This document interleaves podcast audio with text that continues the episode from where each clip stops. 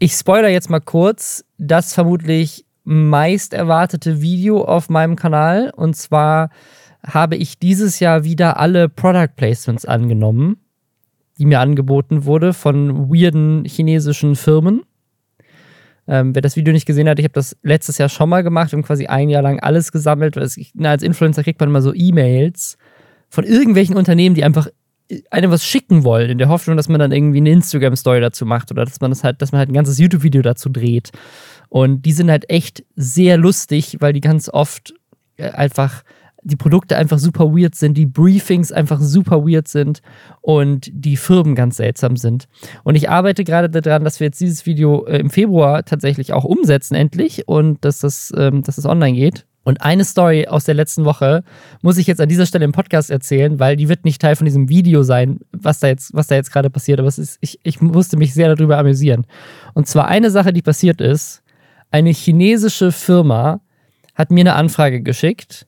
Und ich, also ich spoilere jetzt noch nicht, was genau passiert, weil das ist dann in dem Video, aber sie haben mir eine Anfrage geschickt und haben mir aus Versehen im Rahmen dieser Anfrage den Vertrag und das Briefing geschickt für eine amerikanische YouTuberin. Also die haben irgendwas verwechselt und ich habe die kompletten Vertragsinformationen von einer äh, englischen YouTuberin mit 600.000 Abos geschickt bekommen. Da steht ihre Telefonnummer drin, wie viel Geld die bekommt, ihre Bankinformationen, alles. Ich habe alle Infos von dieser Frau geschickt bekommen.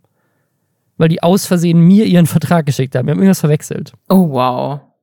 Hast du das dann direkt aufgelöst? Oder ist das ein zu großer Spoiler. Ich habe diese Infos, aber ich werde natürlich nichts damit machen. So, ich habe die halt und äh, so das Briefing ist das Lustigere, weil sie haben mir halt auch das falsche Briefing geschickt. Das heißt, die haben mir für ein ganz anderes Produkt als das Produkt, was sie mir zugeschickt haben, ein Briefing geschickt und das wird, das wird halt super lustig, weil das macht alles gar keinen Sinn dadurch. Also sie haben es, ne, sie haben es halt auch einfach nicht gemerkt. Das Ding ist, ich habe aber dann diese YouTuberin gegoogelt und das ist so eine amerikanische Hausfrau, die heißt Ursula TV und hat natürlich also sie hat so, jetzt so, so, so, so, so einen Kanal, wo sie so halt einfach so Produkte reviewt, wie zum Beispiel halt einen Airfryer oder ähm, wie sie, äh, wie sie KFC Chicken isst oder ähm, wie sie was für Cookies sie gerade gebacken hat und, und isst und so. Ne? Diese Frau hat aber auch einen OnlyFans-Account, wo sie sich die Number One MILF nennt und ich habe aber gedacht, okay, das ist zu lustig, um das nicht irgendwie mit ins Video einzubauen, dass ich jetzt von dieser, dass ich mit dieser Frau quasi jetzt das Schicksal hat uns zusammengebracht. Ich habe quasi alle ihre Infos. Ich kontaktiere die jetzt und informiere sie darüber und frage sie, ob sie irgendwie eine Lust hat, irgendwas zu diesem Video beizusteuern. Und dieser E-Mail-Verkehr war so klischee-amerikanisch, ne? Ich habe dir so einen ganzen Absatz geschrieben, wo ich das alles erklärt habe und meinte halt so, hey, ich bin YouTuber aus Deutschland. Was schickt sie mir jetzt äh, als, als Antwort zurück? Einen Satz, wo sie einfach nur schreibt, I don't understand, my videos are in English. Weil ich halt geschrieben habe, ich bin ein YouTuber von aus Deutschland. Und dann habe ich, dann habe ich ihr nochmal eine E-Mail zurückgeschrieben, meinte so, hey, ja, hier nochmal erklärt, ne, die haben mir deine Infos geschickt und deswegen werde ich darüber reden. Ich werde natürlich nichts von diesen Infos äh, preisgeben, aber sozusagen, das ist, ich fand das einfach einen lustigen Zufall, dass ich jetzt einfach von dir diese Sachen habe und dein Briefing bekommen habe. Vielleicht hast du ja auch mein Briefing bekommen, vielleicht ist da ja auch irgendwie noch ein anderer Teil der Story. Und dann schreibt sie, schreibt sie wieder nur zurück so, I don't understand. Also es war einfach so, die hat einfach diese E-Mails einfach, äh, äh, keine Ahnung, ich fand es, glaube ich, lustiger, als es sich jetzt anhört. einfach weil sie offensichtlich nicht in der Lage war zu verstehen, dass Menschen in Deutschland in der Lage sind, ihre Videos zu gucken. So, es war irgendwie so, sie war nicht in der Lage zu verstehen, dass Menschen in Deutschland Englisch sprechen können. Das hat sie völlig verwirrt. Also ich glaube, so viel Cloud hätte sie dir auch gar nicht abgeben können, weil die Videos von ihr, die tatsächlich irgendwie mal im Millionenbereich Klicks geholt haben, das sind alles so sehr freizügige Sachen, wo sie halt so Fashion Halls mit viel Haut filmt und ihre aktuellen Videos, die sind immer so um die 10k Aufrufe irgendwie. Deswegen glaube ich, falls du darauf gehofft hattest, dass du durch Ursula TV deinen großen internationalen Durchbruch quasi erreichen kannst, dann, äh, dann glaube ich, dass das, dass das nicht so ist. Wir hatten vor ein paar Wochen beim Thema die Wendlers und deren OnlyFans-Account haben wir herausgefunden und Robin Blase hat so getan, als wäre sehr überrascht, dass es äh, schon einen OnlyFans-Account unter dem Namen Rob Bubble gibt, der, der vom Aufbau her seinem YouTube-Kanal sehr ähnlich sieht. Und jetzt wissen wir auch endlich ganz offiziell, dass das kein Zufall war. Also ich muss echt sagen, ich weiß bis heute nicht, wer diesen OnlyFans-Account mhm. angelegt hat. Falls ihr wirklich, ich weiß nicht, ich schwöre. Robin, ich, ich finde es schade, dass du uns weiter anlügst, weißt du? Es gibt einen offiziellen onlyfans.com slash Account. Da ist kein Content drauf, gar nichts. Aber wenn jemand diesen Zugang hat, schickt ihn mir, bitte. Und damit herzlich willkommen beim Lügen-Podcast Lester in dem wir jede Woche über Internet- und Influencer-Themen lästern. Wir gucken Twitch-Livestreams, YouTube-Videos, Insta-Stories und so weiter und so fort, damit ihr das nicht tun müsst. Wir, das sind äh, Robin Blase, YouTube-Star und bald auch OnlyFans-Star. Und ich, Lisa Ludwig, Journalistin. Robin, worüber lästern wir denn heute? Wir haben eine Menge Themen dabei, unter anderem, wo wir gerade dabei waren, dass man äh, als Deutscher in Amerika international erfolgreich wird. Wir sind auf einen deutschen Christfluencer gestoßen, den in Deutschland keiner kennt, aber der in Amerika jetzt krass bekannt ist. Ähm, wir sind im Internet auf Dinge gestoßen wie geiles Zeug, die neue Lieblingspartydroge von uns allen. Beim Auswärtigen Abend gab es exzellente Twitter-Kompetenz. Es gibt eine Steuerung F-Reportage über YouTuber Burnout, bei dem irgendwie auch halb YouTube Deutschland mit dabei war. Alle haben Burnout. Ähm, es gibt eine neue Join-Serie, wo YouTuber sich vielleicht wegen ihrem Burnout gemeinsam besaufen.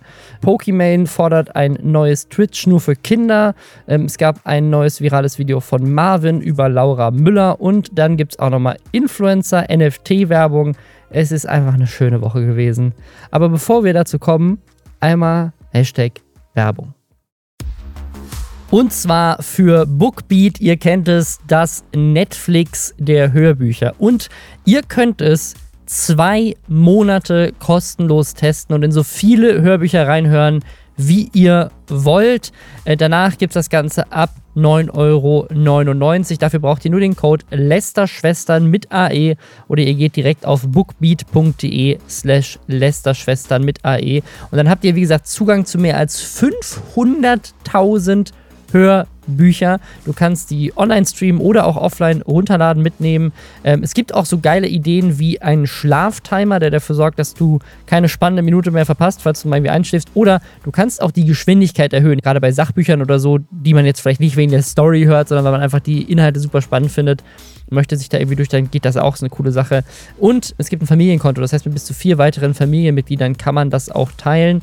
Und es gibt einfach eine unglaubliche Auswahl, Bücher teilweise natürlich auch nicht nur auf Deutsch, sondern auch in anderen Sprachen, unter anderem Englisch. Äh, wir reden hier in letzter Zeit ja viel über das Metaverse, also falls ihr Bock habt, zum Beispiel Ready Player One gibt es da auch als Hörbuch. Oder wenn ihr mehr auf irgendwie Kinderbücher steht, auch eine Sache, guter Tipp. Also ich merke das immer mehr so mit meiner Tochter. Kinderbücher natürlich auch super praktisch. Zum Beispiel das Neinhorn und die Schlangeweile.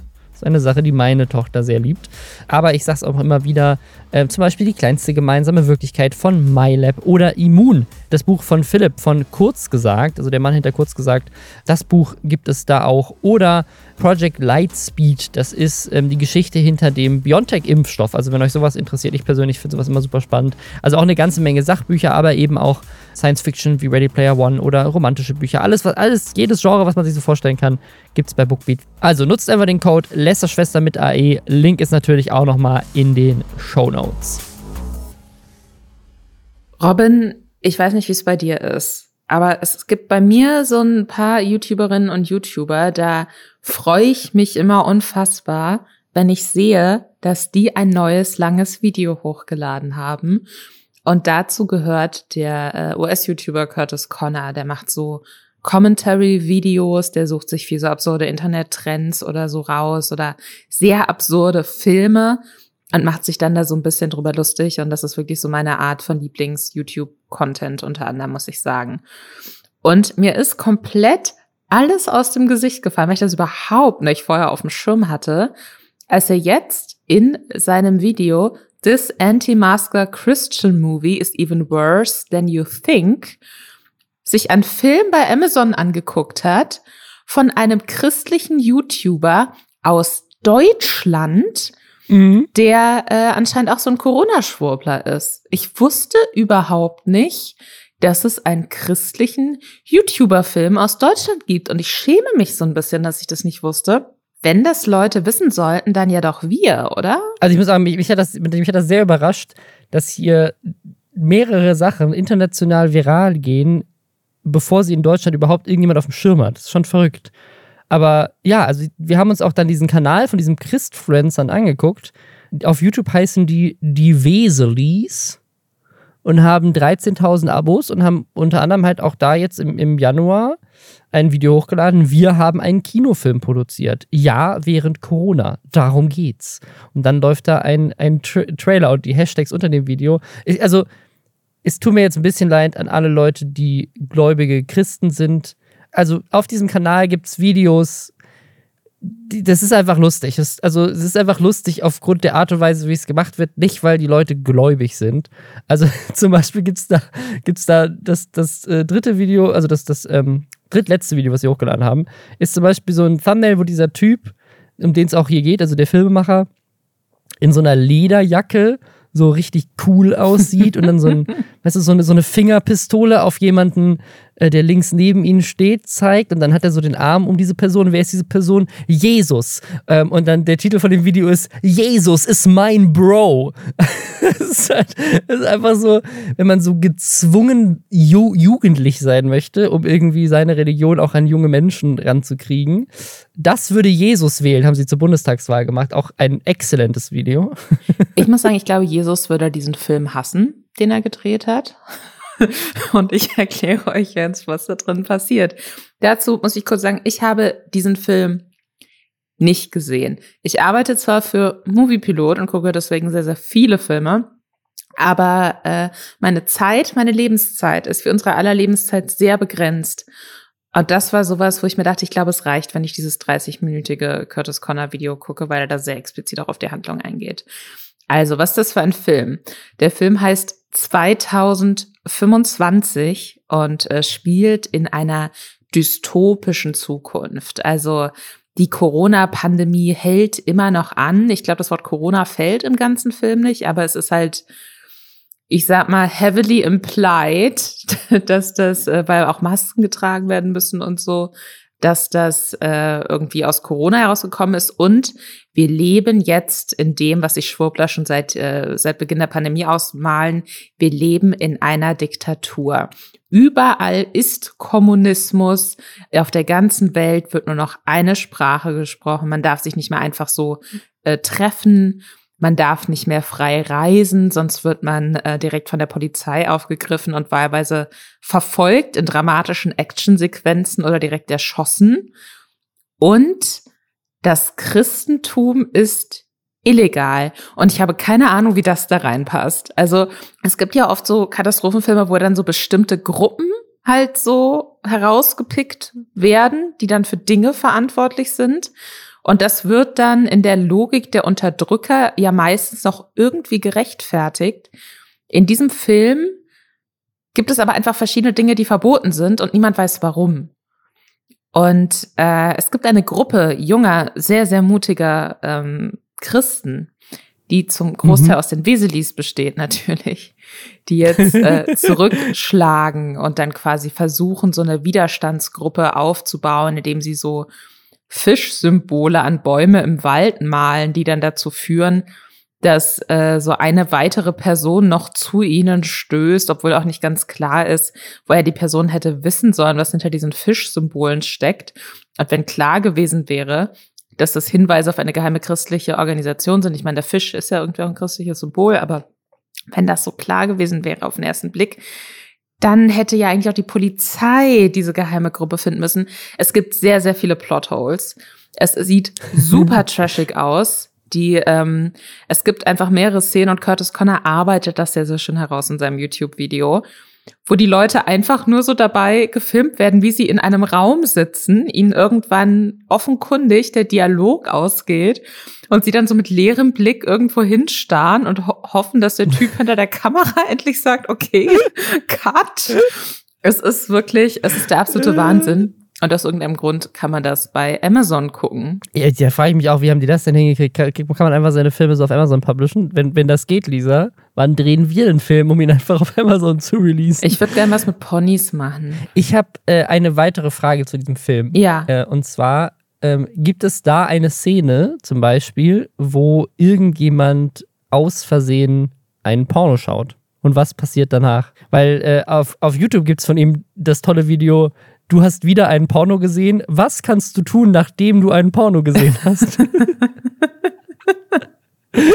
Gibt es ein Zurück? Küchenrolle wieder wegstellen, Junge.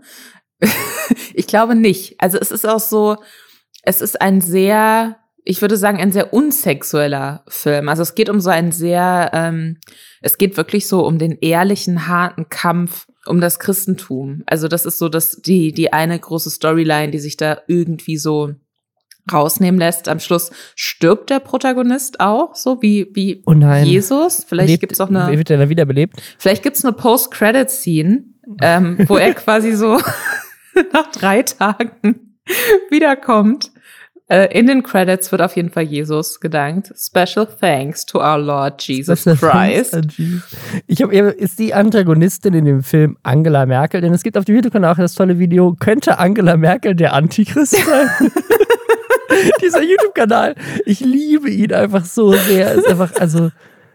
Äh, nee, äh, ich, ich, es, es geht irgendwie nur, es, es geht um so böse Männer. Einfach so böse, dunkle, gesichtslose Männer, von denen ich mir vorstellen könnte, Ah. dass auch alle, ich glaube, insgesamt haben gefühlt vielleicht so maximal zehn Leute an diesem Film mitgewirkt. So sieht er auf jeden Fall aus. Und ähm, ist natürlich immer praktisch mit Masken und so. Da kannst du halt immer einfach die gleichen Leute nehmen und niemandem fällt's auf. Ähm, Frauen sind da nicht so, gibt's nicht, gibt's nicht so viele in Ja. dem Film. Also was ich so spannend, was ich so spannend finde, ist, wie viel von diesem, also diesem, diesem äh, ultra neuchristlichen, wie auch immer man das nennt, keine Ahnung, Ding äh, bei denen auf YouTube ist, wie viel die sich aus Amerika reinholen, ne? Weil zum Beispiel haben die auch ein Video, wo sie über Black Lives Matter sich aufregen, dass man sich ja nicht hinknien darf. Das war das, dass diese Fußballspieler, äh, Footballspieler sich dann alle immer hingekniet haben ein Thema, was in Deutschland ja so gar nicht, also das ist, das ist American Football. So wer in Deutschland hat sich damit groß auseinandergesetzt. Es gibt ein ganzes Video dazu, dass man es natürlich nicht machen darf, und man darf nur für Gott knien. Also es ist so, es wirkt so super inspiriert von Fox News. So. Ah, Es ist halt wirklich, also sie, sie arbeiten sehr hart daran, möglichst knallig zu sein. Also es gibt auch ein Video, 20 Gründe, warum ich Pornos hasse. Wenn er Jesus nicht liebt, kann er dich nicht lieben. Was christliche Jungs möchten. Äh, und das ist ein guter Übergang, weil im Fall von diesem Dude, äh, der ist äh, viral gegangen, vor, vor längerem schon ein bisschen. auch da wieder in Amerika. Ne? Ja, auch Also da wieder in ist Deutschland Amerika. In Deutschland ist er irgendwie überhaupt nicht angekommen, spannenderweise. Äh, auf TikTok, weil er mal ein, ähm, mittlerweile hat er sein Insta-Profil auf privat, aber er ist verheiratet oder zumindest verlobt und hatte zum 18. Geburtstag seiner Freundin sowas geschrieben wie, also offiziell sind sie erst kurz danach zusammengekommen. Aber ne, nee, wobei, sie waren ja damit 18 auch schon verlobt. Also es muss davor eine Beziehung gegeben haben und er ist paar Jahre älter als sie. Und er hatte so einen Insta-Post gemacht, so von wegen, äh, endlich 18, schon vier Jahre sind wir beste Freunde und so. Das hat natürlich suggeriert, also momentan ist er so Ende 20. Seine Freundin war 2020 noch 18.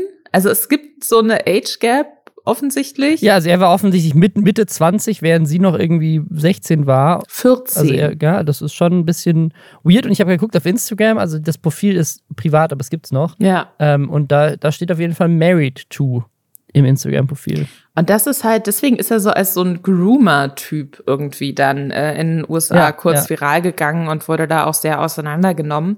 Ich glaube, darüber ist dann wahrscheinlich Curtis Connor auch auf diesen christlichen YouTuber-Film gekommen. sein, Aber ja. das ist halt wirklich komplett an uns vorbeigegangen. Es ist einfach, es ist auch einfach so lustig. Also wie gesagt, nichts gegen deren Religion, aber schon so ein bisschen, äh, weil zum Beispiel posten die auf Instagram zum Beispiel so äh, Exposed-Videos über das christliche Abendland. Zum Beispiel gibt es ein Video, wo sie in der, in der Buchhandlung nachmessen, dass es mehr Esoterikbücher gibt als Bücher über Religion. Also ich finde, die, die Grenze zwischen Religion und Esoterik sind ja auch, also kann man ja sagen, die sind ja nicht so ganz klar umrissen, wie er das jetzt vielleicht uns glauben machen möchte. Ich finde es schade, dass dass wir von einem US-YouTuber darauf aufmerksam gemacht werden, dass furchtbare deutsche YouTuber-Filme in der christlichen Inf Influencer-Sphäre ähm, produziert wurden. Da, da hätte ich mir, da hätte ich mir, weiß ich nicht, schon mal Reactions irgendwie so aus der deutschen Reaction-Bubble erwartet. Ich bin sehr enttäuscht. Also ja, ich, ich, man kann doch, man kann doch, ist das nicht bei Twitch so, dass du so Watch-Partys machen kannst ja. mit Amazon Prime? Vielleicht können wir einfach gemeinsam mal diesen Film angucken. So. Ich habe mir jetzt auf jeden Fall parallel schon so ein paar Videos von diesem Kanal auf meine Watchlist gepackt, zum Beispiel über die sieben Strategien des Teufels. Ähm, richtig Bock. Ich will einfach nur wissen, was ich machen soll, nachdem ich ein Porno geguckt habe. Ist, äh Nächste Woche äh, erklärst du es uns bitte. Was macht man danach, in den Minuten danach? Erstmal beten. Es gibt eine, eine weitere Sache, die dafür nicht an uns vorbeigegangen ist. Tatsächlich habe ich auch das Gefühl, bei mir war sie so ein paar Sekunden früher auf dem Schirm als den Rest des Internets, weil tatsächlich ein Kollege von uns das als Werbung auf Instagram gesehen hat und es dann ähm, direkt uns gepostet hat und wir haben uns direkt gedacht, okay, what the fuck ist das? Und zwar geiles Zeug.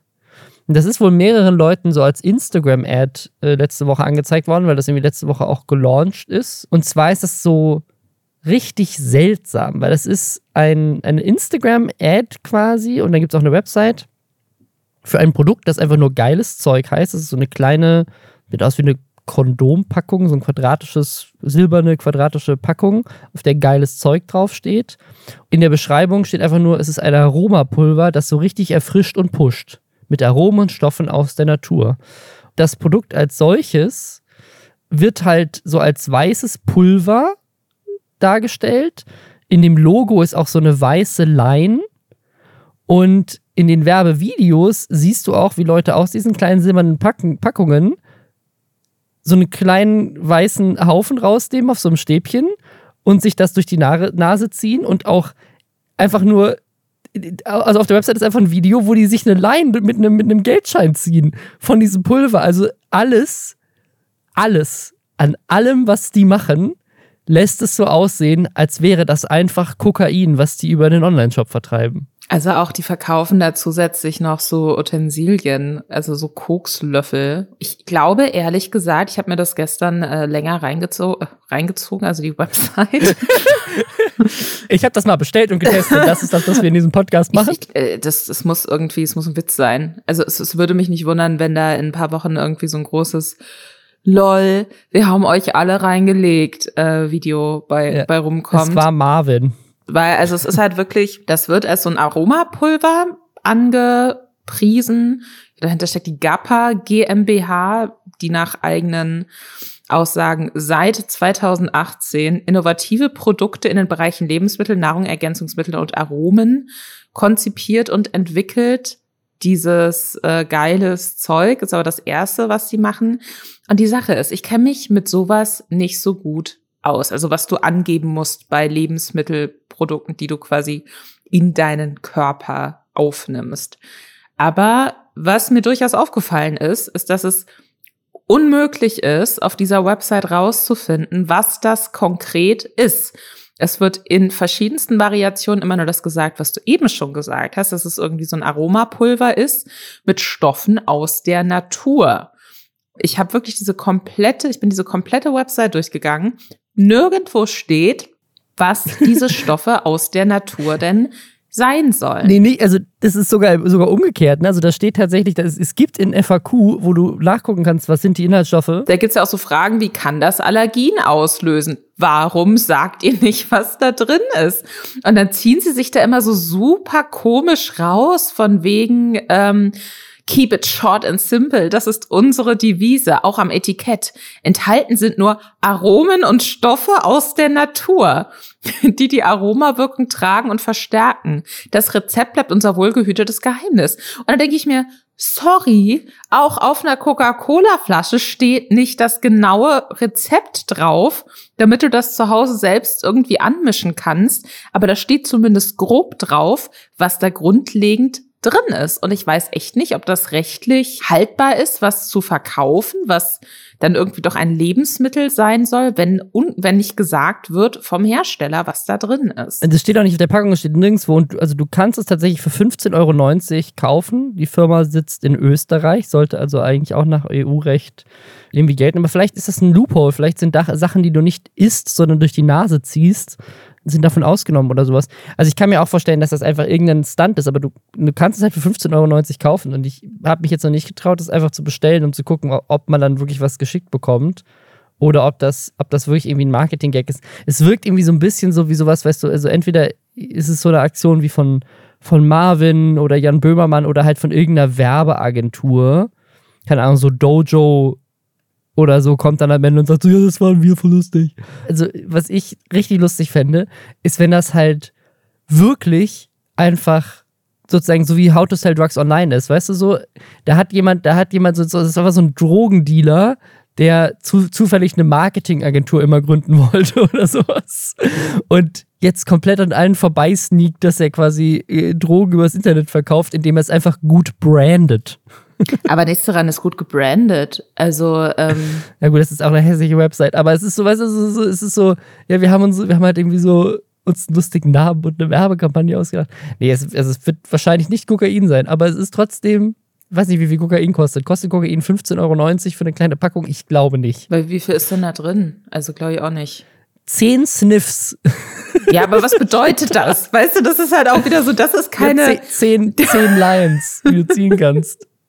Die Sache ist, pass auf, ich kann mir auch vorstellen, dass das eine Kampagne ist, der, keine Ahnung, der Drogen, der Drogenbeauftragten in Österreich, um Kokain uncool zu machen. Ich glaube, das ist so der Gegenschlag zu Narcos und äh, Blow und Scarface, I guess irgendwie, um Kokain maximal uncool zu machen. Denn ich habe noch nie etwas so cringiges, glaube ich, gesehen, wie diese Website. Also der, der Tweet dazu, der viral gegangen ist, wo jemand anderes das auch auf Instagram als Werbung angezeigt hatte, war, glaube ich, jetzt haben sie auch das Koks gentrifiziert. Ich bin sehr unangenehm berührt. Ich, ich, ich finde ganz ehrlich, wenn Leute so krass Bock drauf haben, so zu wirken, als würden sie Kokain konsumieren, dann sollen sie es doch bitte einfach machen und mit den Konsequenzen leben so. Aber ich finde wirklich, das ist für mich maximal peinlich, irgendwie diese komplette Aufmachung von dieser Website,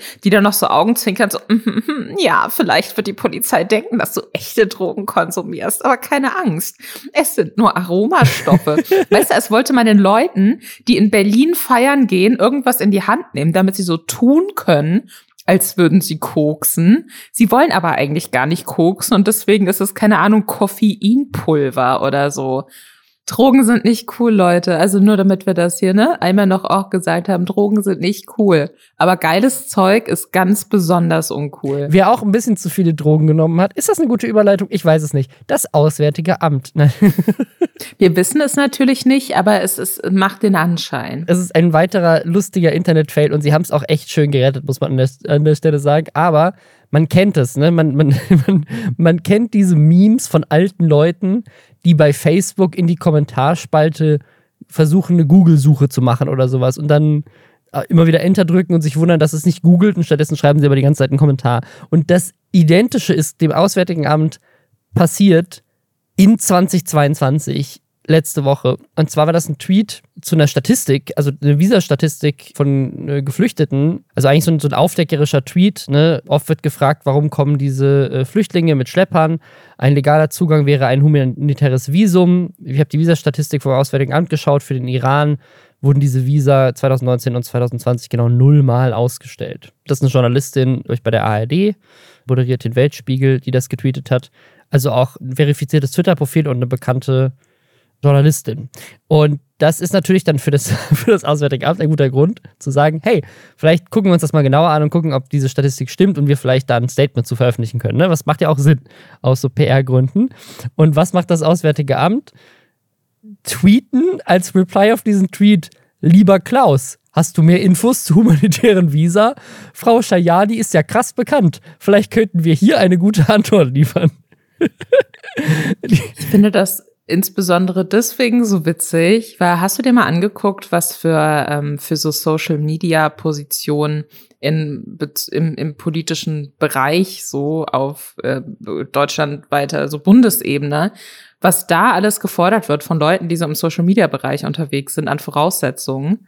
Nee. Das finde ich dann wirklich einfach so, da hast du das Gefühl so, okay, so und so viele Jahre Erfahrung und das schon gemacht und ähm, relevante Ausbildung in dem Bereich und was weiß ich, wo ich mir denke, keine Ahnung, was diese Person vorher gemacht hat, aber das ist wirklich, finde ich, das ist, ich, ich verstehe manchmal noch, wenn, wenn Leute so die Facebook-Suche oder Facebook, keine Ahnung, äh, sie wollen äh, Kommentar erstellen oder wie auch immer, sich da irgendwie verklicken. Aber ich finde, wenn ein quasi ein, eine offizielle Stelle, die von einer professionellen Social Media Person betreut werden sollte, dann einfach direkt so auf das Feld, in dem ja auch groß Twittere deine Antwort steht, klickt, dann was schreibt, was eigentlich eine weitergeleitete Nachricht sein sollte und dann nochmal auf das blau hinterlegte Feld Antworten unter dem Tweet klickt ja. Da muss man sich echt so ein bisschen die Augen zugehalten haben. Also das, ich, ich finde es sehr witzig. Ich, ich, also ich frage mich echt wirklich, wie das passieren kann, weil eigentlich müsstest du ja den Link von dem Tweet kopieren mhm. und dann wahrscheinlich in ein anderes Messaging-Programm posten, weil ich glaube nicht,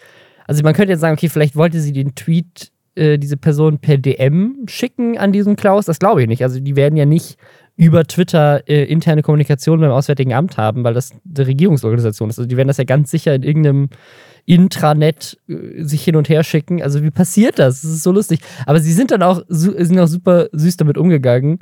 Die, die Journalistin hat das dann halt nochmal hat diesen Tweet gescreenshottet, nochmal gepostet und daraufhin hat das Auswärtige Amt nochmal drauf geantwortet, ja, ist kein Fake, äh, aber hier ist die Statistik. Also sie haben irgendwie war, war ganz süß. Und ich habe so ein bisschen damit gespielt, dass der Klaus jetzt diese Antwort geschrieben hat und so. Es ist, haben, sie, haben sie gut umgegangen. Aber ich, also ich frage mich echt, wie das passiert. Da muss jemand wirklich echt sehr müde gewesen sein. Was, was ich verstehe, weil ich bin immer müde. Und jetzt äh, eine Überleitung zum Thema Burnout. Und ich weiß, wir haben dieses Thema auch schon relativ häufig besprochen, aber es hat jetzt nochmal einen sehr großen Aufschlag bekommen, bei Steuerung F äh, eine ganze Reportage darüber gedreht hat, wo super viele deutsche YouTuber dabei sind. Also Gnu ist dabei, Jonas Ems ist dabei, Kalle ist dabei, LeFloid ist dabei, Simon Unge ist dabei, Nadine Beatty ist dabei. Äh, alle äußern sich zu Social Media und wie sie dadurch in Teilen krank werden, krank geworden sind. Die Lochis sind auch dabei. Einfach super viele Leute. Jeder davon unterstreicht eigentlich diesen Punkt, Social Media und ein Social Media Star zu, zu sein, macht einen auch irgendwo krank und es man kann da sehr schnell irgendwie in Bereiche kommen, die halt auch einfach für die eigene Gesundheit gefährlich sind oder wo man dann halt, und das ist der Ausschlaggeber für dieses, für dieses Video von Steuerung F, wo man halt an den Punkt kommt, dass man halt die Reißleine zieht und sagt, ich mache jetzt gar nichts mehr, ich höre jetzt komplett auf, weil es geht einfach nicht mehr, also dass man so in so ein Extrem fällt.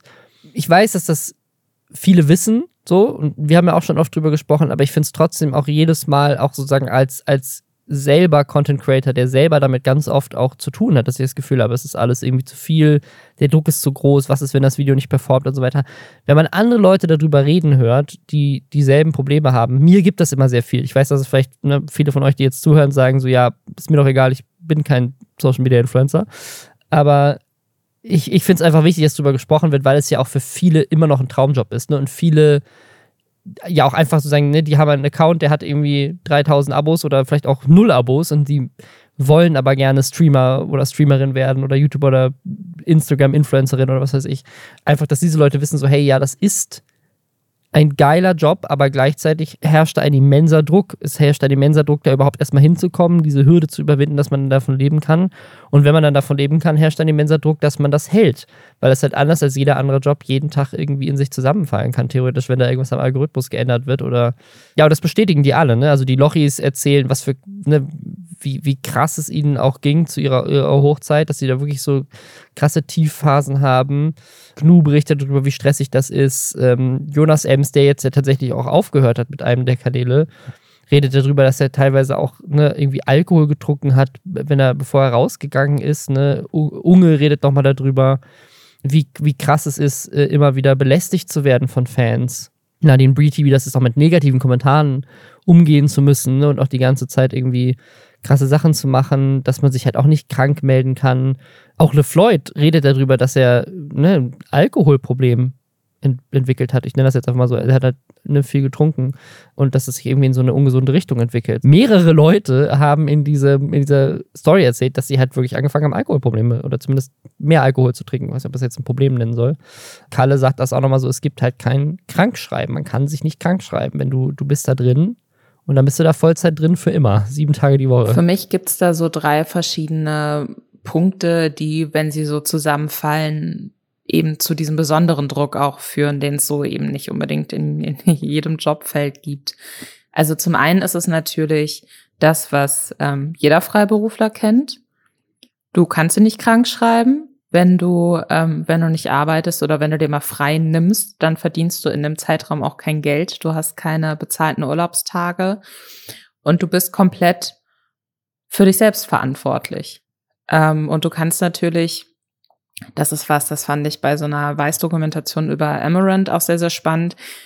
Die halt meinte so, okay, aber bei mir ist immer wieder die Frage, wenn ich heute Abend keinen Stream mache, dann kann es sein, dass ich da Zehntausende, zum Teil Hunderttausende Euro, je nach Werbeintegration oder so, verliere. Ja. Und dann überlege ich mir halt fünfmal, bin ich wirklich zu müde oder nehme ich diese unfassbaren Summen Geld noch mit? Und, und das ist, glaube ich, was, was im Influencer-Bereich natürlich ähm, immer auch eine Rolle spielt.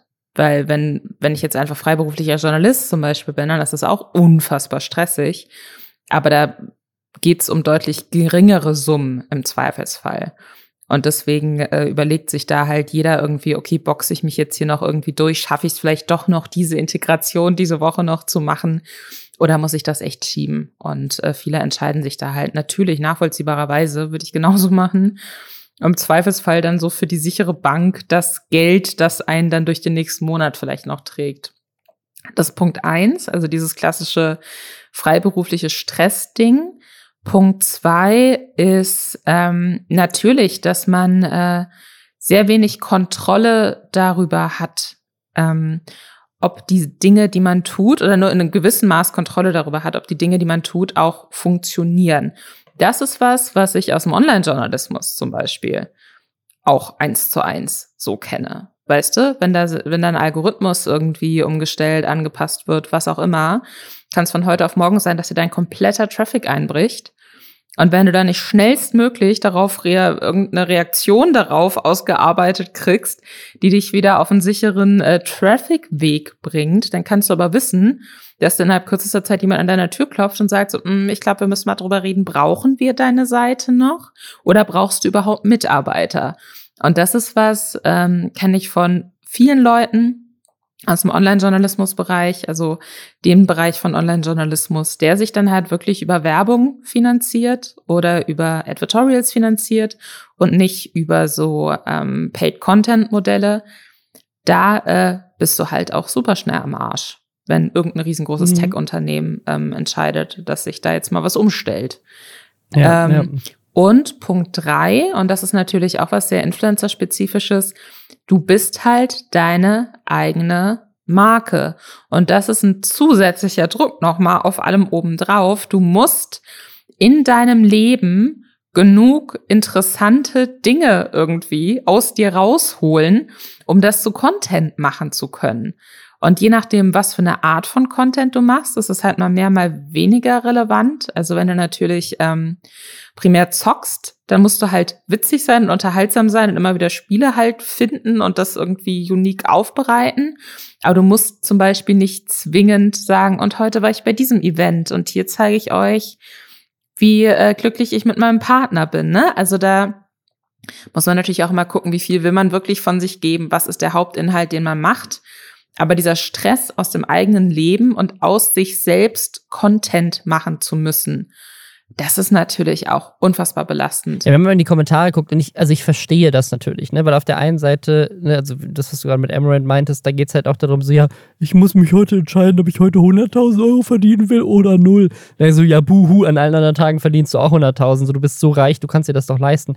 Aber das, sagen, das sind ja trotzdem individuelle Menschen, die ja im Großen und Ganzen, wenn man das vergleicht mit irgendjemandem, der jetzt hier in der Pflege arbeitet und so weiter, ist das natürlich lächerlich, wenn man drüber nachdenkt, dass sich so jemand beschwert, weil es ihnen sagen, augenscheinlich ja sehr gut geht. Aber das, ja, das sind ja trotzdem individuelle Menschen, die sozusagen in ihrer Welt, in der sie drin sind, das ist für sie in dem Moment scheiße. So, es geht hier um Leute, die halt Burnout haben, die Ängste haben, ne, teilweise Alkoholprobleme entwickeln und was weiß ich, weil halt in der Situation, in der sie sind, sie sich gefangen fühlen. Also es geht einfach darum zu zeigen, das ist nicht alles nur geil, geil, geil. Du kannst auch als eine Person, die berühmt ist und augenscheinlich irgendwie vielleicht auch viel Geld verdient, kannst du trotzdem gestresst sein und kannst du trotzdem Probleme haben. Und ja, das heißt nicht, dass auch andere Menschen, die nicht auf Social Media arbeiten, sondern ganz normale Lohnarbeit machen, nicht genauso auch gestresst sein können und genauso auch Probleme haben können, dann vielleicht an anderer Stelle Probleme haben, vielleicht weil sie irgendwie nur Mindestlohn verdienen und nicht genug Geld haben, um sich irgendwie äh, die teuren Mieten in Berlin mehr zu leisten und so weiter. Und das ist ja dann, das sind ja auch alles Probleme. Das heißt ja nicht, dass das, also das sieht man in den Kommentaren, finde ich. In den Kommentaren ist irgendwie so ein Wettbewerb zwischen meine Probleme sind doch viel wertvoller als deren Probleme, weil die sind ja reich und berühmt. Oder warum macht ihr nicht mal eine Reportage über jemanden, der äh, aus der Pflege austritt, weil es für ihn so stressig ist, drei Schichten hintereinander zu arbeiten? Und ich finde, das sind alles gute Punkte und ich finde auch Steuerung F hat, glaube ich, auch Reportagen über die Pflege gemacht. Ja, glaube ich auch. Irgendein anderes Funkreportageformat. Aber so die, die Kommentare bashen so, ja, aber das sind doch, die, was sollen die sich denn nicht beschweren? Ähm, was ist denn mit uns normalen Menschen? Und ich verstehe, wo das herkommt. Aber genau das ist ja der Punkt. Die haben ein Leben, was augenscheinlich perfekt ist und erstrebenswert ist und ne, wo auch eine ganze Menge Leute auf Instagram oder auch auf YouTube und auf Twitch und so versuchen, dem nachzueifern und das einfach machen. Ne? Wie viele Twitch-Streamer ich immer wieder sehe, die irgendwie gerade drei Zuschauer haben und die aber acht Stunden am Tag online sind, weil sie an diesen, an diesen Traum glauben. Ne? Oder wie viele Instagram-Accounts ich äh, immer mal wieder sehe von irgendwelchen Leuten, die halt irgendwie 30 Follower haben, aber sich so benehmen, als würden sie genauso große Influencer sein, weil ne, auf der einen Seite, weil sie vielleicht ihren Freunden gegenüber diesen, diesen Schein auch leben wollen, aber auf der anderen Seite glaube ich auch, weil sie die Hoffnung haben, vielleicht kann ich ja auch vielleicht eines Tages davon leben, so wie die. Und deswegen finde ich es auch super wichtig, drüber zu reden. Ey, das ist nicht so geil, wie es immer dargestellt wird, weil auch umgekehrt, es gibt ja eine Menge Studien dazu, wie Social Media uns alle krank macht, auch wenn wir nicht selber Content Creator sind. Einfach nur dadurch, dass wir die ganze Zeit nur Ausschnitte sehen aus perfekten Leben. So, weil auf Instagram halt nur gepostet wird mit Filter, wie die Leute perfekt aussehen, wie sie den perfekten Urlaub haben. Und das macht uns alle krank, weil wir uns die ganze Zeit mit den Leuten vergleichen. Und natürlich vergleichen wir uns dann auch mit Leuten, die Millionen von Abos haben, noch viel mehr, weil wir denken so, ach, es wäre so geil, so sei, zu sein wie die. Und deswegen finde ich es auch sehr, sehr wichtig, zu zeigen, hey, so einfach ist das nicht. Und auf der anderen Seite, und das machen die in dieser Doku ja auch so ein bisschen, dann auch wiederum die Plattform auch ein bisschen zur Verantwortung zu ziehen und zu sagen, hey, ist es nicht auch ein bisschen ein Job der Plattformen, dafür zu sorgen, dass diese Leute nicht krank werden. So, weil am Ende des Tages auch, ja, die sind reich, ja, die sind berühmt, aber es sind ja trotzdem Menschen. Aber was sollte, was sollte, was hast du eine Idee, was du dir da wünschen würdest? Weil, also es ist natürlich, geht's dann für dich darum zu sagen, ich möchte nicht bei allem eins zu eins gegengerechnet bekommen, wie gut ich jetzt performe, was ja wiederum vielleicht für andere weniger Belastung Wichtig und mehr ist, ja. wichtige Information ist? Oder Weiß ich jetzt nicht, ob man YouTube dafür zur Verantwortung ziehen kann, eine Plattform zu sein, auf der Menschen Geld verdienen können ähm, und dann zu sagen, sorry YouTube, aber es ist ja für die Menschen auch Stress, bei euch Geld zu verdienen, macht doch da mal was. Weiß ich nicht. Geht es dir da wirklich einfach nur so um andere Tools, um andere Darstellungen von Performance oder was erwartest du da von der Plattform? Also ich habe tatsächlich auch keine gute Lösung, aber eine Sache, die zum Beispiel ja GNU auch anspricht und die, das sagen die auch in der, in der Reportage auch viele andere Creator ansprechen, das kriege ich auch immer wieder zurückgespielt, wenn ich mit anderen Leuten rede, das, was du gerade meintest, ne? wenn du auf, die, auf dein YouTube Creator Dashboard gehst, steht da direkt die latest Video Performance und die wird immer gerankt. Da sind grüne Pfeile oder rote Pfeile und da wird halt immer gesagt, ist, es, ist das jetzt das beste Video deiner letzten zehn oder das schlechteste deiner letzten zehn und du vergleichst dich halt die ganze Zeit mit dir selbst und das ist ein wichtiges Tool, um sozusagen zu, ne, auch vielleicht aus den Daten was lernen zu können. Aber, das, was du gerade meintest, warum ist das direkt auf der Startseite und warum kann ich nicht zum Beispiel so für meine eigene Mental Health sagen so, hey, ich würde gerne meine Startseite anders gestalten, lass das mal weg. So, mhm. mich interessiert das gerade nicht, wenn ich es haben will, dann gehe ich halt explizit in die Analytics. Aber warum ist das das Erste, was ich ganz links oben angezeigt bekomme, wenn ich in dieses Dashboard gehe? So, es gibt super viele Analytics und es gibt super viele Tipps, wie du deinen Kanal wachsen lassen kannst. Aber warum gibt es nicht mehr so Mental Health Resources Artikel, die hier drin stehen, so, ne? Also allein das könnte man ja schon irgendwie. Ja, also ich glaube gerade für die Leute, die eben nicht ganz oben sind und Unmengen an Geld verdienen, da zu gucken, wie kann man vielleicht den Leuten auch mal so ein Incentive geben, zu sagen, so, hey, ist okay, du willst jetzt irgendwie kurz mal ein bisschen kürzer treten oder vielleicht nur noch ein Video gerade mal die Woche machen und dafür ist es ein bisschen größer, weißt du, also dass man da auch irgendwie von ja. Plattformseite aus sagt, man kann sich auf gewisse Funds bewerben. Das finde ich auf jeden Fall sinnvoll. Ich muss halt sagen, ich, ich finde diese Diskussion total wichtig. Ich finde es generell elementar wichtig, in, egal in welchem Berufsfeld, dass man offener darüber redet, wann wird einem was zu viel und warum und wie geht man damit um. Ich verstehe zu Teilen auch die Kommentare unter diesem Steuerung F-Video die sagen, okay, sorry, sollen wir jetzt hier irgendwie für Millionäre Mitleid haben oder was? Ne? Also weil, Absolut. weil ja, es ja. diesen Stress und diese Überforderung gerade durch die Pandemie eben nicht nur bei Influencern gibt, sondern auch bei ganz, ganz vielen anderen Leuten, die deutlich weniger Geld verdienen und die dann eben nicht einfach mal sagen, oder was heißt einfach mal, ne? Aber wo es dann vielleicht auch in bestehenden Arbeitsverhältnissen oder so deutlich weniger möglich ist zu sagen, ich mache jetzt mal einen Monat Pause und dann komme ich wieder zurück und hoffentlich will mich da noch jemand sehen. Weil wenn du einfach mal einen Monat Pause im Job machst, dann äh, brauchst du danach nicht mehr zurückkommen, weil du danach wahrscheinlich keinen Job mehr hast. Ich, ich sehe schon, dass es natürlich schwierig ist, ähm, Mitleid zu haben gegenüber Leuten, die man vielleicht wahrnimmt, als Menschen, die angeblich sowieso nicht richtig arbeiten oder unfassbar viel Geld verdienen, was auch immer. Aber ich glaube, dass gerade solche Videos ähm, auch mal zeigen können, was jobtechnisch tatsächlich auch hinter dem Influencer-Sein steckt. Auch einfach um die ganzen Leute, die diese Jobs auch äh, so als ihr Ideal ansehen oder da auch irgendwann mal hinkommen wollen, zu sagen, hey, pass auf, aber das gehört da auch noch dazu.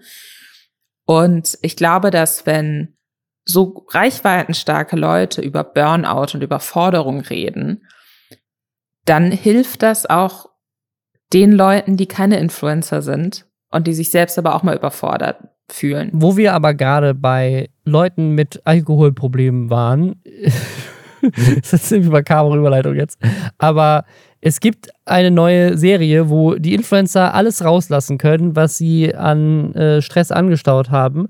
Und zwar das neue Join-Format House Party, was ein weiteres Format ist von hier Jonas Wuttke, Jonas Ems, diesem Moonvibe Studios, also Jonas Ems, der selber ja auch in dieser Steuerung F-Reportage zu Wort kommt. Das ist diese Firma, die hier dieses krass Klassenfahrt und so weiter produziert und die inzwischen so als, keine Ahnung, die sind so die Influencer-Produktionsfirma irgendwie inzwischen so für, ähm, für so fiktionalen Content. Und jetzt haben sie aber was gemacht, was zum ersten Mal, soweit ich das weiß, glaube ich, zum ersten Mal nicht fiktional ist, sondern eine Reality-TV-Serie, die jetzt auch bei Join äh, online ist. Und zwar heißt die House Party. Und der Gedanke ist, es ist einfach Big Brother aber die trinken dabei Alkohol. Also ich glaube, so kann man es zusammenfassen. Ich habe bisher nur den Trailer gesehen und noch nicht die Folgen. Die Folgen sind jetzt auch schon, äh, auch schon online, aber wir haben sie noch nicht, haben sie leider noch nicht geguckt. Und zwar sind das einfach Revi und Ron Bilecki und Shaden Rogue. Hier der ähm, Theo Caro ist das, glaube ich. Und halt dieser Jonas Wuttke, der das auch irgendwie, also ich glaube, der macht das tatsächlich ohne Jonas Ems, der scheint da gar nicht dabei zu sein. Und die sind halt alle irgendwie in der Villa eingesperrt und feiern eine Party. Und so basierend auf dem, was man so in diesem Trailer sieht, trinken sie sehr viel Alkohol. Und die Idee ist so ein bisschen, dass sie im Laufe dieser Party immer mehr fertig sind und dann wird jemand rausgeschmissen, wenn er nicht gut vibet mit den anderen. wenn er keinen guten Vibe hat. Ich finde, das wirkt für mich so ein bisschen aus so einer Mischung aus sowas wie, keine Ahnung, Love Island, Ex on the Beach, irgendwie sowas, wo es auch immer so, so halb flirty ist. Ich habe da jetzt auch auf YouTube so viele kurze Ausschnitte auch von wegen heiße Küsse äh, bei der Party oder was auch immer. Ich glaube, es ist auch so ein bisschen, ich glaube, es wird auch viel inszeniert sein da. Aber es hat für mich so diesen klassischen junge, attraktive Menschen trinken viel zu viel Alkohol und dann guckt man einfach mal, was passiert. Vibe von ganz vielen RTL-Formaten und aber auch so ein bisschen so Jersey Shore, weißt du, wo es ja dann auch irgendwie um so eine Gang aus partywütigen Leuten ging, die dann ähm, sich halb ins Koma saufen. Also das, das finde ich ganz interessant, grundlegend. Also ich habe bisher auch nur den Trailer gesehen und eben ähm, so ein paar Vorschaubilder zu so Reaction-Sachen, wo äh, Revi irgendwie mhm. meinte, oh Gott, an diese Szene kann ich mich nicht mehr erinnern oder so. Ähm, aber ich finde so vom, wenn wir schon über Vibe sprechen, vom Vibe her sieht das halt alles so ein bisschen no front aus, als hätte man sich in, weiß ich nicht, im rheinischen Hinterland getrunken. Alle, irgendjemand hat bunte Plastikbecher mitgebracht und Erdnussflips. Dann gibt's noch fürs Licht so drei äh, Neonröhren, die im Hintergrund liegen, damit man so ein bisschen Euphoria-Vibes kriegt. Und äh, dann wurde gesagt, so Leute, und jetzt fangen einfach mal an zu trinken und wir gucken, was passiert. Also tatsächlich echt so Hausparty, weil die Eltern sind äh, übers Wochenende weg und jemand hat einen Partykeller. Das ist so das, deutschmöglichste Partyerlebnis für junge Menschen, würde ich sagen. Also ich finde mehrere Sachen daran spannend. Also auf der einen Seite, es gab lange, lange Zeit, ich glaube auch noch in Teilen dieses Podcasts am Anfang, immer mal wieder Diskussion, okay, wann gehen jetzt all diese Influencer zu diesen ganzen Reality-TV-Shows, ne? Und dann war, glaube ich, war nicht irgendjemand Simon Desue oder sowas bei Big Brother mal tatsächlich oder im Zweifelsfall. Irgendwie sowas, ja. ne? Also es also es, es gab dann, gab dann, jetzt hatten wir neulich das mit hier Z-Max, der irgendwie in so eine Reality-TV-Show kommen soll. Und es war immer so, okay, ja, die holen diese Influencer in Reality-TV-Shows. Was aber tatsächlich jetzt passiert ist, was ganz anderes, nämlich es werden einfach Reality-TV-Shows komplett von Influencern nur mit Influencern besetzt, was eigentlich auch viel mehr Sinn macht, weil warum solltest du, keine Ahnung, jetzt jemanden wie, wie Revi zusammenbringen mit irgendeinem Ex-Bachelor-Kandidaten. Das sind zwei völlig unterschiedliche Zielgruppen. Das interessiert niemanden. Aber die Zielgruppe von Revi, die kennen auch alle Ron Bilecki und die finden es cool, wenn die beiden zusammen was machen. So, ne? Das heißt, das macht voll Sinn. Ähm, das heißt, aus dem, aus dem Kontext verstehe ich das. Was ich auch super seltsam finde, ist, dass Join sich immer mehr platziert, so als die Plattform für Influencer-Content. Also als, als hätten sie ihre Nische erkannt zwischen Netflix und Sky und Disney Plus ist so, ja, wir sind aber die mit dem Content für mhm. 14-Jährige. das, ist, das ist unser Streaming-Plattform USP. Lauter Leute, die keine Kreditkarte haben, sind unsere Top-Kunden. Ähm, das finde ich ein bisschen strange, aber okay. Also warum nicht? Ich finde es cool, dass sie das machen können. Was ich auch spannend fand, dass die, also das, die Serie ist jetzt tatsächlich schon seit zwei Wochen draußen und ähm, ich bekomme sie tatsächlich jetzt wieder nur über Reactions zu dieser Serie mit. Das ist natürlich einfach Influencer-Marketing eins weitergedacht. Ne? Also du, du machst Marketing für eine Serie, aber die Serie besteht halt nur aus Influencern. Du hast irgendwie noch mehr Grund, die dann vielleicht anzugucken. Also irgendwie, irgendwie geht es auf und irgendwie auch nicht. Ich bin noch so ein bisschen zwiegespalten, wie ich es wie finde. Aber es scheinen ja eine Menge Leute sehr geil zu finden, die in dieser Zielgruppe sind. Und ich glaube, wir sind einfach schon ein kleines bisschen zu alt, um uns darüber zu freuen, dass äh, irgendwelche Influencer sich hart besaufen. Aber finden das viele Leute sehr geil, weil ich habe das Gefühl, die Videos dazu, die zumindest auf dem Kanal von Jonas Wuttke hochgeladen werden, werden so gut wie gar nicht geklickt. Also selbst der Trailer hat bei Jonas Wuttke nur 46.000 Aufrufe. Äh, gut, Revi hat irgendwie vor zwei Wochen eine Reaction gemacht, die hat 100k, was dann eine seiner besseren Twitch-Auskopplungen äh, für YouTube auf jeden Fall ist. Aber ansonsten hält sich da der ganz große Hype, jetzt zumindest auf YouTube Ja. für mich gefühlt in Grenzen. Also bisher ist, deswegen, wir haben es jetzt eigentlich schon seit zwei Wochen online, wir haben es jetzt erst mitbekommen, ne? Also so, so 100 Prozent, äh, ja, keine Ahnung, aber Join wird ja schon wissen, was sie tun, weil bei den anderen Sachen, also, weil die haben ja jetzt mit Moonvibe zusammen schon gefühlt fünf Serien Mhm. gemacht oder so, ne? Also scheint ja für die gut zu funktionieren. Also die werden ja wissen, was ihre, was ihre Einschaltquoten so sind und ob sich das für sie lohnt oder nicht. ich habe auf jeden Fall gerade richtig Bock, mal wieder auf so einer Absturzhausparty zu sein. Vielleicht sind das jetzt irgendwie zweieinhalb Jahre Corona schon wieder was gefühlt, die da aus mir sprechen. ja, vielleicht ist das aber auch der, der USP von dieser Serie. Sie wecken dieses Gefühl äh, in uns. Lass uns dann in Zukunft noch mal drüber sprechen, wenn wir alle Folgen gesehen haben, verschlungen haben. Sehr gut.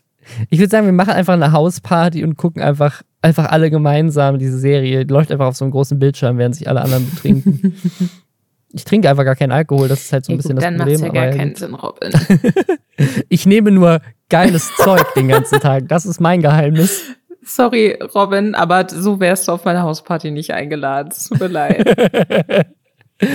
Ja, apropos geiles Zeug, NFTs. Wir müssen noch, wir müssen noch ein kurzes NFT-Update geben, weil es gibt mal wieder Stress in der NFT-Welt und es ist so, also in der Influencer-NFT-Welt und es ist schon, es ist, das Thema ist jetzt so groß, dass ich an dem Punkt bin, wo ich sage, ich muss dazu auch nochmal ein YouTube-Video machen, weil es einfach mich so aufregt. Kannst du mich da namentlich erwähnen, weil ich von Anfang an die richtige Meinung zu NFTs hatte? Dieses, ich, ich mache so eine Dankeschön. Widmung am Anfang. Dieses Video äh, widme ich vielen Lisa Dank, Ludwig. vielen Dank. Und, und zwar äh, haben zwei Leute, zwei Influencer in der letzten, in der letzten Woche, also zumindest in, so was ich wahrgenommen habe in meiner Bubble, waren sicherlich noch viel mehr, äh, was zu NFTs gepostet. Und zwar einmal, er hat Kelly Mrs. Vlog äh, in der Story da was, was zu gemacht, aber muss ich auch, da muss ich jetzt eine, eine Lanze für sie brechen.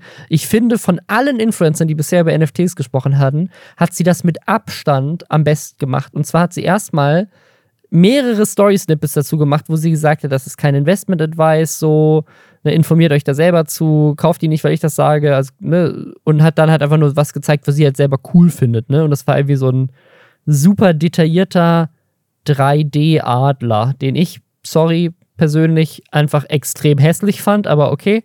Ähm, das ist ja die Sache mit Kunst, ist alles Geschmackssache.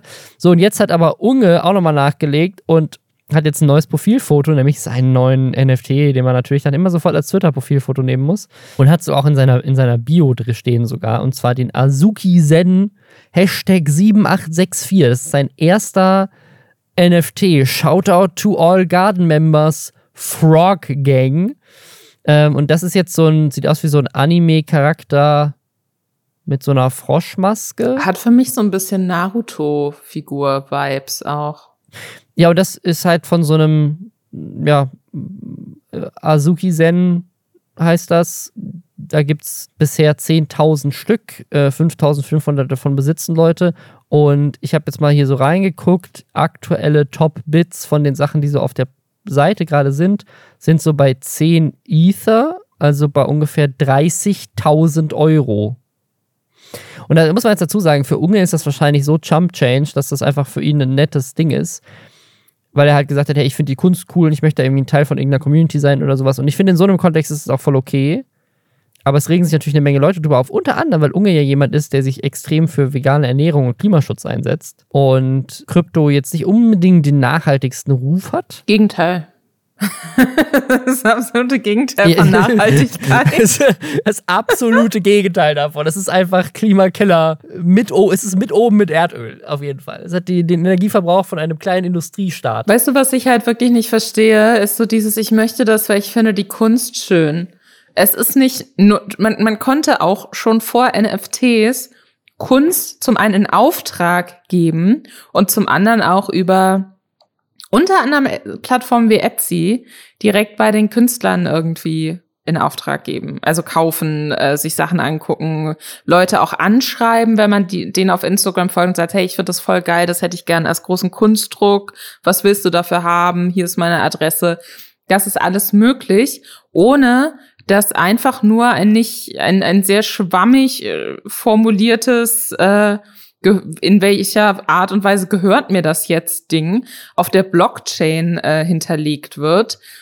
Das ist wirklich einfach so NFTs sind äh, das ist einfach so ein Investment Scam irgendwie so und jeder der dafür Werbung macht ähm, tut das in meinen Augen ganz am Ende des Tages einfach nur, damit dann noch mehr Leute mit einsteigen und sie dann in Zukunft, wenn sie ihr Investmentobjekt oder ihr ähm, ja, ja doch Investmentobjekt, wenn sie das dann wieder verkaufen, eine größtmögliche Zielgruppe hat, die ihnen dafür Geld geben könnten und die, die ihnen dafür mehr Geld geben könnten als das, was sie davor investiert haben. Und das sind einfach NFTs. Und jeder, der was anderes behauptet, hat NFTs entweder nicht verstanden oder tut so, als es, es ginge es da um ganz andere Sachen. Und genau deswegen möchte ich Punkt eins nochmal jedem, der es noch nicht gesehen hat, das Video Line Goes Up, The Problem with NFTs ja, ja. von Folding Ideas ans Herz legen, der in einem über zweistündigen Video sehr leicht verständlich tatsächlich auch, was ich bei dem Thema auch nochmal wichtig finde, darlegt, was daran problematisch ist, was da versprochen, aber nicht eingelöst wurde bisher und was da überhaupt technisch möglich ist und was nicht. Weil wenn man auf so NFT Seiten geht von so, keine Ahnung, Boring Apes Club, was auch immer, dann, dann wird ja auch einiges versprochen und was es angeblich für eine Community ist. Ja. Schlussendlich bleibt das aber einfach so eine Art Investment-Scam, wo Leute nur dadurch Geld verdienen, dass sie möglichst viele andere Menschen anwerben, denen sie dann ihre Scheiße später verkaufen können. Und das ist dann so ein Ding, das macht mich einfach nur noch wütend und ich finde es sehr gut und es macht mich sehr glücklich, dass äh, sehr, sehr viele unge Fans, zumindest auf Twitter, auch wütend sind. Ja, also ich habe es jetzt nochmal ex, extra nachgeguckt. Ähm, und zwar, Unge hat es tatsächlich für 17,7 Ether gekauft. Also ich glaube, das sind äh, 45.000 Euro oder so. Also einfach unendlich viel Geld. Und man sieht es halt davor, ne? Also es hat erst jemand vor 21 Tagen für 1,98 Ether gekauft. Dann hat es der Typ wieder an jemand anderen verkauft für 2,3 und dann hat Unge das von dem abgekauft für 17,7. Ne, das heißt, es, es gab halt immer jemanden, der dem der, der es davor besessen hatte, mehr Geld dafür gegeben hat. Und ähm, wie viel davon am Ende beim Künstler angekommen ist, ist natürlich auch eine Frage, weil der Künstler hat es ja ursprünglich erstmal nur für zwei Ether verkauft, also für 6000. Also die meisten Leute, die das kaufen, die jetzt nicht vielleicht unge sind, das weiß ich nicht. Das, vielleicht will er es ja auch für immer besitzen, weil er einfach sagt, ich finde es so cool und das ist mir 45.000 Euro wert, diese Kunst. Und wer will es nie wieder verkaufen? Aber alle anderen davor haben es ja offensichtlich gekauft, um es dann wieder zu verkaufen, weil sie einfach extrem viel Geld damit gemacht haben. Ne? Und andere Leute, die das bei ihm sehen, denken vielleicht, oh, ich habe mir das mal angeguckt und da hat jemand sein äh, ursprüngliches Investment auf, auf, aus irgendwie 6000 Euro hat er irgendwie ver, verachtfacht hier. Krass, das möchte ich auch haben. Ähm, und fängt dann auch an, irgendwie in solche Sachen zu investieren. Und das ist halt kein Investment, das ist halt einfach Bullshit. Ich muss halt ganz ehrlich sagen, wenn man so viel Geld, wenn, wenn man bereit ist. Und das finde ich grundlegend gut. Ich finde es grundlegend super, dass man, auch wenn man größere Geldsummen zur Verfügung hat, sagt, ich möchte damit Kunst unterstützen, die ich schön finde. Und ich möchte jemandem für digitale Kunst Geld geben, anstatt einfach nur Rechtsklick zu machen und zu sagen, haha, jetzt habe ich mir das JPEG runtergeladen. Aber es gibt einfach viel, viel bessere Wege und auch schon seit Jahren und Jahrzehnten viel, viel bessere Wege, das zu tun, wenn man Künstlerinnen und Künstler unterstützen möchte. Vorhin habe ich ein paar davon genannt. Und das, was eben auf NFT-Basis passiert, landet, und das sieht man ja auch daran, was du eben gesagt hast, dass dann die ursprüngliche Version, die das, äh, Person, die das erstellt hat, deutlich weniger Geld dafür bekommen hat, als die Leute, die es weiterverkauft haben. Das, das sieht man dann einfach, dass da das Geld schlussendlich bei äh, Kryptospekulanten irgendwie landet. Und ähm, da finde ich, kann man sich auch unabhängig von sämtlichen Klimaschutzthematiken, die äh, Unge anscheinend bei dem Thema ausblendet, keine Ahnung. Milch ist Gift, habe ich jetzt oft auch in Tweets gelesen, aber NFT ist richtig cool, so fürs Klima anscheinend. Ähm, das, äh, ja, weiß ich nicht. Ich muss dazu ein Video machen. Das Thema ist ja. zu dumm, um es nicht um nicht dazu noch einfach ein Video zu machen, wo ich mich einfach mal richtig aufrege darüber und das alles nochmal aufarbeite, was da jetzt passiert ist, weil das ist einfach zu krass scheiße. Ach Mann, okay. Ja, freut euch da drauf und freut euch auf die nächste Folge nächste Woche. Bis dahin. Bis dann, ciao.